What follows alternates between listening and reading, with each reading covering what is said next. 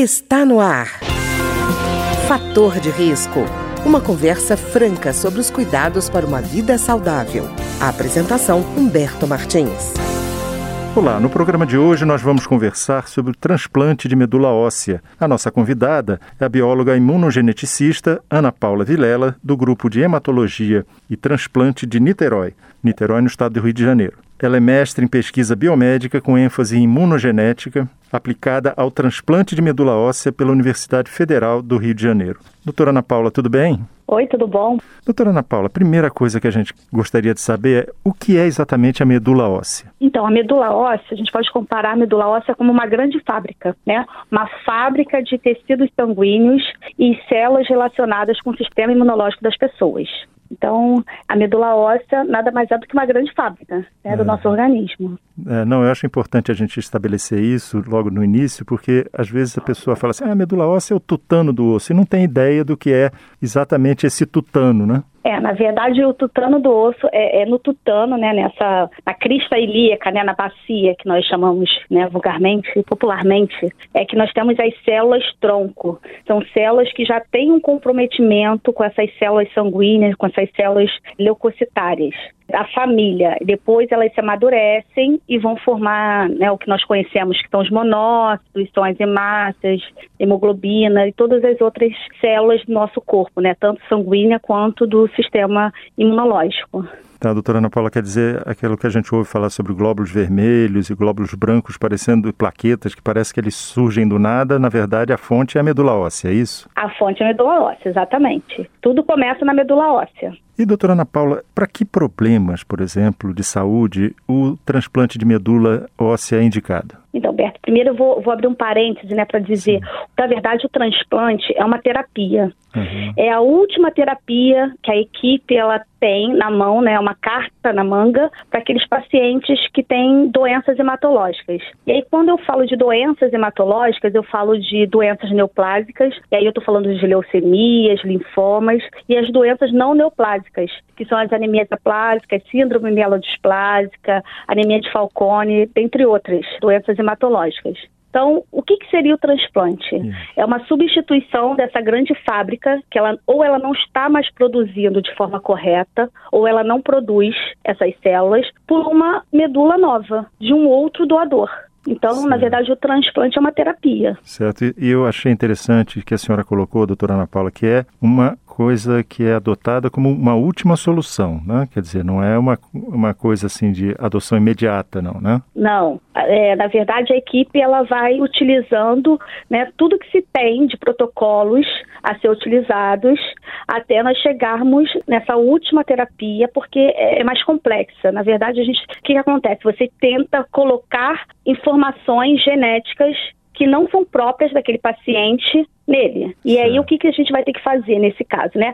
É tentar enganar o nosso sistema imune, que é muito bem preparado, uhum. para que ele reconheça aquelas células do doador como dele. E aí passe a produzir as células para recuperar aí o sistema hematológico. E doutora Ana Paula, não é fácil enganar esse sistema imunológico, né? Eu vejo até não, é casos de gestantes, por exemplo, que enfrentam problemas com o feto que a rigor está ali dentro dela, é uma coisa que a gente imagina natural e já apresenta algum problema, né? Sim, é, na verdade, nós combinamos, né, a equipe tra trata o transplante como etapas.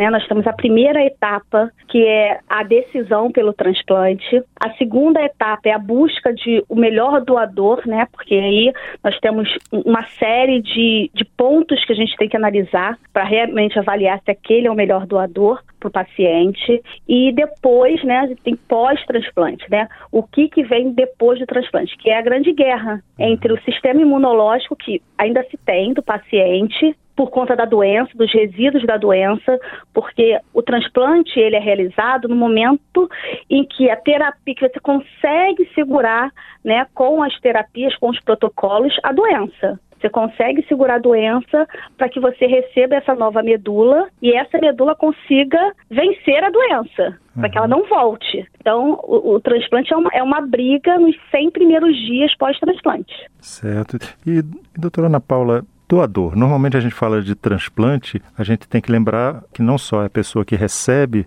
mas daquela que doa. Essa doação ela é uma coisa tranquila? As pessoas entendem o que é esse processo ou ainda não? É, ainda não, as pessoas não conseguem ter uma noção da, da importância e do que, que é a coleta dessas células tronco né, para o paciente. Na verdade, quando se é, determina que aquele paciente vai para um transplante, é realizado um teste genético que se chama tipagem HLA. HLA são os genes que estão envolvidos com o sistema imunológico, que estão diretamente relacionados com os transplantes. Então, é realizado essa tipagem HLA tanto no paciente quanto no doador, seja ele da família ou um doador voluntário de medula óssea. Então, é, hum. como é que funciona? É, o paciente foi indicado para o transplante, começa a busca por esse doador. Primeiro é feito uma busca dentro da família, entre irmãos. Se esse paciente tem irmãos, é realizado essa investigação genética entre irmãos. Por que irmãos? Porque irmãos carregam a mesma identidade genética, né, vindas do pai e da mãe. Então, a chance desse irmão ser compatível, 100% compatível, é de 25%. Então, a gente faz a investigação primeiramente na família, que é o doador ideal, aquele doador aparentado com 100% de compatibilidade dentro desse gene relacionado com o transplante. Não se encontrando esse doador, esse paciente então é cadastrado no registro de receptores de medula óssea, o REREM. Né? Então, essa, identi essa identidade genética dele é cadastrada no REREM e esses dados são interfaceados com um banco de doadores voluntários de medula óssea, que vão ter também as identidades genéticas de cada um deles, para fazer a busca de um doador que tenha ali a compatibilidade, seja igual mediante aqueles genes né, necessários uhum. para o transplante. É muito importante o doador ter a noção que ele é fundamental e mandatório num transplante, porque quando ele se propõe a doar, ele precisa ir no hemocentro da sua cidade. Hum. É, aqui no Rio de Janeiro nós temos o banco de sangue do INCA, que fica na Cruz Vermelha, e o núcleo de hemoterapia do Hospital é, Universitário Pedro Ernesto, na UERJ. Então ele se dirige até esse local com uma identidade e diz que quer ser doador. Naquele momento, ele vai doar um tubinho de sangue. Tubinho de sangue que você faz um exame, um hemograma, por exemplo. Esse sangue, então, vai para o laboratório especializado para fazer essa identificação genética. Pode ser que exista uma compatibilidade, é um paciente que seja parecido com ele imediatamente, ou esse, esse doador ele fica de 10 a 15 anos esse banco. E aí, toda vez que existe essa compatibilidade esse, e existe essa escolha pela equipe, esse doador é contactado e aí é perguntado para ele: você quer ser doador? E muitos desistem. Hum. E isso é um grande problema. É, na verdade, essa consciência que eu gostaria de esclarecer aqui na sua entrevista é de, da importância de ser um doador. Porque quando o doador diz não, o paciente se sente rejeitado porque ele está com aquela esperança de cura e, e, a família também e toda a equipe multidisciplinar que está por trás, porque o não do doador significa que a gente vai ter que começar tudo de novo, Sim. buscar e, e, na verdade esse paciente não tem tempo de é. espera. Então é muito importante essa consciência do doador. Aí você me perguntou, ah, tem risco para o doador? Hum. Não tem risco para o doador. O doador ele pode doar através da pulsão da medula, que aí ele tem que ir para um centro cirúrgico. Certo ou é, através da coleta desse material pelo sangue periférico, que é como faz uma doação de sangue, por exemplo, né? Uhum. Então é feito dessas duas formas, pode ser feito dessas duas formas. Então essa amostra ela é levada para o banco de sangue, processada e através de uma, de uma infusão é colocado dentro do paciente essas células tronco do doador. Então é assim que funciona o transplante. Então, para o doador, não existe risco, né? Inclusive, 30 dias pós doação, a medula dele já está todo vapor, funcionando super bem, até menos do que isso, né? Então, uhum. ele já está apto para doar novamente, caso apareça um novo paciente. E, doutora Ana Paula, é uma coisa importante isso que a senhora falou, porque quando descobre a compatibilidade e a uhum. pessoa é avisada, eu estava vendo que até existe assim casos em que a compatibilidade é de um em um milhão, quer dizer, quando acha essa pessoa, é uma raridade, né? Sim, sim. Então, e a pessoa desistir deve ser realmente assim: a pessoa que ia receber pode não ter mais tempo para outra busca, e como é que fica, né? Pois é, e aí é um, é um, grande problema, né? Porque nós, no privado, a gente tem toda um, uma outra parte, né? Que é a liberação do plano de saúde para aquele transplante, que existe um tempo, um período, né? Para que você faça aquele transplante. Quando o doador fala, não posso, não quero, e aí tem que entrar novamente com pedido no plano de saúde, isso né, requer tempo. Então, o paciente perde aí de 60 a 90 dias, né, uhum. só nesse trâmite aí de autorização, mais a busca, né, de se achar um doador, que é muito difícil. Então, essa consciência é muito importante. E o importante é quem pode doar, né? Hoje, uhum. quem uhum. pode doar são pessoas da faixa etária de 18 aos 35 anos.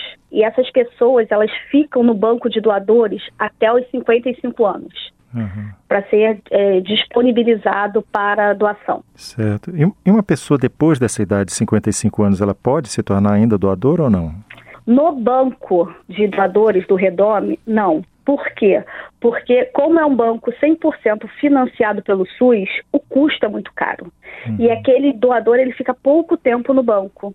Ah, né? Tá. Então, ano passado se estabeleceu que a faixa etária seria até os 35, porque aumentaria as chances daquele doador doar para mais pessoas ao longo dos anos e ficar mais tempo no banco. Mas Dentro da família, do âmbito familiar, sim, 60 anos até mais, dependendo né, do problema do, do paciente, do acometimento do paciente, é avaliado, com certeza. Certo, quer dizer, não é uma questão de o envelhecimento impede, é uma questão realmente custo para o sistema, né? É, assim, é, as células, né, o metabolismo, ele envelhece também de acordo com a idade, né? Uhum. É, o metabolismo cai, então a produção de células também não é tão é, eficiente quanto um jovem de 18 anos, que é o que o, que o paciente precisa. Ele precisa que aquela medula, né, que aquelas células tronco cheguem até a medula e na medula ela comece a produzir as células sanguíneas, né? Os glóbulos vermelhos e os glóbulos brancos. Então, é esse processo aí que é o processo de pega, né? Que, que nós falamos pega do transplante. Quando é, o paciente passa a ter características na medula do doador. Inclusive, se a tipagem ABO for diferente, né, entre o paciente doador, o paciente fica com a tipagem do doador. O sistema HLA na medula do paciente é o sistema HLA do doador. Então, ele acaba que pega uma parte genética, né, do doador. Então, quanto mais velho, né, existem estudos, né, que é mais difícil acontecer essa pega. E aí é, tem que se lembrar que nesse período em que está acontecendo essa, essa briga né, imunológica, o paciente está sem imunidade nenhuma. Então, qualquer coisa que ele pegue pode agravar a situação, né? Qualquer vírus, qualquer bactéria, qualquer fungo potencializa aí o problema do paciente. Então, é uma corrida mesmo contra o tempo. É verdade. E, doutora Ana Paula, me diga uma coisa. Eu estava vendo, por exemplo, pessoas que têm doença neoplásica, né, como, por exemplo, câncer ou hematológica do sangue ou do sistema imunológico, elas não podem doar. Mas, normalmente, quando a gente fala em transplante, a gente vem à cabeça aquela coisa assim da pessoa que morreu recentemente doando córnea ou doando alguns órgãos. A pessoa morta, ela pode doar medula óssea ou não? Não, não pode doar medula óssea. Uhum. Porque a medula óssea são células, são células tronco, que estão o tempo todo sendo sinalizadas pelo sistema, né? Como uhum. um todo, para se diferenciar, para amadurecer, para morrer. Então, quando o paciente vem a óbito ou, ou, o doador vem a óbito, ele não tem mais essas sinalizações metabólicas. Certo. Então, aquela célula que está ali, ela, ela para, né? Ela não tem mais funcionalidade como um órgão que, uhum. que, precisa ser abastecido por sangue, por oxigênio, que vem justamente da medula, das células produzidas na medula. Tá certo. Eu queria agradecer então a bióloga imunogeneticista Ana Paula Vilela, que é do grupo Hematologia e Transplante de Niterói, no Rio de Janeiro. Ela é mestre em pesquisa biomédica com ênfase em imunogenética aplicada ao transplante de medula óssea pela UFRJ, Universidade Federal do Rio de Janeiro, e que conversou conosco hoje sobre o transplante de medula óssea. Doutora Ana Paula, muito obrigada. Obrigada, Berto. Muito obrigada. Tchau, tchau. O programa de hoje teve trabalhos técnicos de Ricardo Coelho. Se você tem alguma sugestão de tema ou comentário sobre o programa de hoje, basta enviar uma mensagem para o endereço eletrônico programa fator de risco, tudo junto, arroba gmail.com. Até o nosso próximo encontro. Fator de risco um programa com dicas para melhorar a saúde. Uma produção da Rádio Câmara, transmitida por emissoras parceiras de todo o Brasil.